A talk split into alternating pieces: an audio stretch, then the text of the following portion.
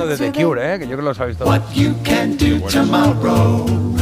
Kick off your shoes. Choose this lifestyle to follow. Why do today? Bueno, tengo muchas ganas de oír esta recomendación porque estaba hablando con Marta antes, eh, fuera de micro, y le decía, eh, eh, pero te busco música de Picasso. Me decía, no, pero digo, pero si es de Picasso, ya, pero no es Picasso, sí es Picasso. La mujer es de Picasso, digo, pero también incluye a Picasso.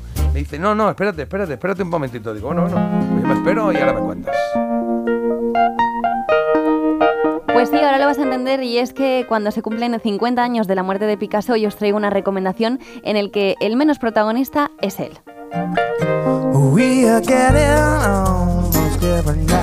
Y es que en la recomendación que os traigo hoy, la historiadora Eugenia Tenenbaum hace un trabajo extraordinario en Las mujeres detrás de Picasso.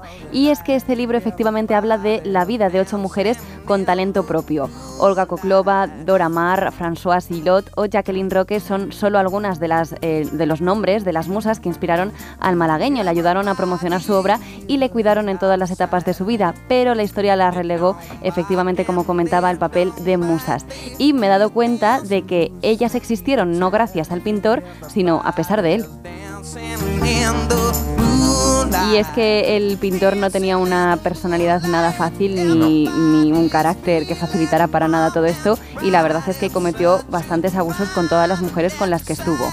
Eh, me ha gustado mucho la lectura, la he disfrutado mucho, a pesar de que en su mayoría ya os aviso que son o historias tristes o historias que te ponen un poco nerviosa porque da un poquito de impotencia, sí.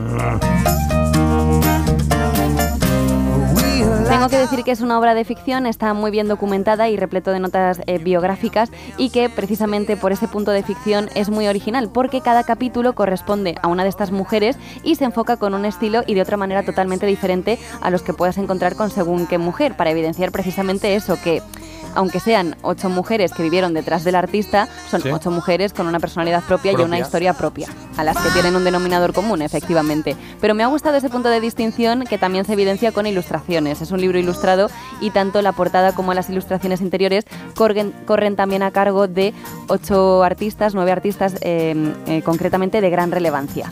Entonces cogen, pues la portada la ha hecho un artista, una ilustradora, y así con cada una de eh, las mujeres que estuvieron relacionadas en algún momento de su vida con eh, Pablo Picasso. Bueno, es un debate candente, ya lo hemos sacado en alguna que otra ocasión, esto de si se puede o si se debe separar al artista de su obra. Yo ya sé qué opináis cada uno y yo, pues es verdad que también depende, a veces digo, bueno, pues es que no sé hasta qué punto me afecta y demás, pero sí que creo que eh, Al a mí artista de su obra.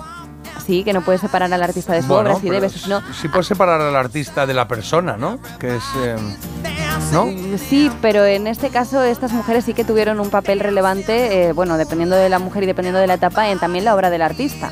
Y le permitieron desarrollarse y le permitieron, muchas de las mujeres incluso eran artistas. Así que la relación era personal Sí, y, y, profesional en también, algunos ¿no? momentos y partía también primero de un- ser una relación profesional y luego de forjarse una relación personal. Entonces, a mí es verdad que ahora yo hace que vea la obra de Picasso de una manera diferente.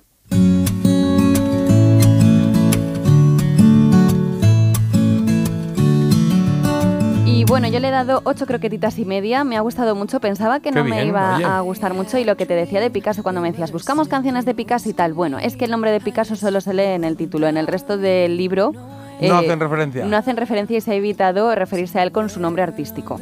Porque claro, efectivamente, pues eh, conocemos más a Pablo en todo caso que a Picasso. Es verdad que conocemos más a la persona que al artista, pero bueno, han preferido pues eso, darle todo el protagonismo que en su momento no tuvieron estas mujeres y la verdad es que es una lectura, como os digo, muy recomendable. El libro, os lo repito, se llama La- Las mujeres detrás de Picasso, es de Eugenia Tenenbaum y la editorial Lumber. Por si lo queréis echar un ojillo, bichear, os va a gustar tanto si, interese, si os interesa el arte como si no, ¿eh? Qué bien. Bueno, pues nos apuntamos a eso, sí señor. Nos apuntamos Picasso. Y aquí lo dicen, eh, están mandando algún mensajito. Picasso, mejor separar al hombre del artista. Pero como hombre era un tío complicado y además un poco malete, sí señor. Y, nos han mandado aquí, Carlos, ¿por qué nos han mandado aquí unas tiendas, tiendas de discos en Valladolid? Aquí, de repente. Hombre, pues, eh, un oyente que ha pensado en ti, que te vas a Valladolid este fin de Ah, semana. mira. coño, es verdad, vale, pues me lo voy a apuntar. Pues mira. Me lo reenvío, me lo reenvío y me lo quedo. Mira, aquí, pum, enviado. Pues no sé cómo te llamas, querido oyente, pero muchas gracias. Iré, iré, iré. Marta, gracias por esta recomendación del libro. Recuérdame el título, porfa. Las mujeres Detrás de Picasso. detrás de Picasso, eso es. Y una unas ilustraciones preciosas, ¿eh? ¿Sí? Bueno, pues está, un motivo más para comprarlo. 9.50, hola Gus. Hola, buenos días. Parece mentira, con J. Abril en Melodía FM.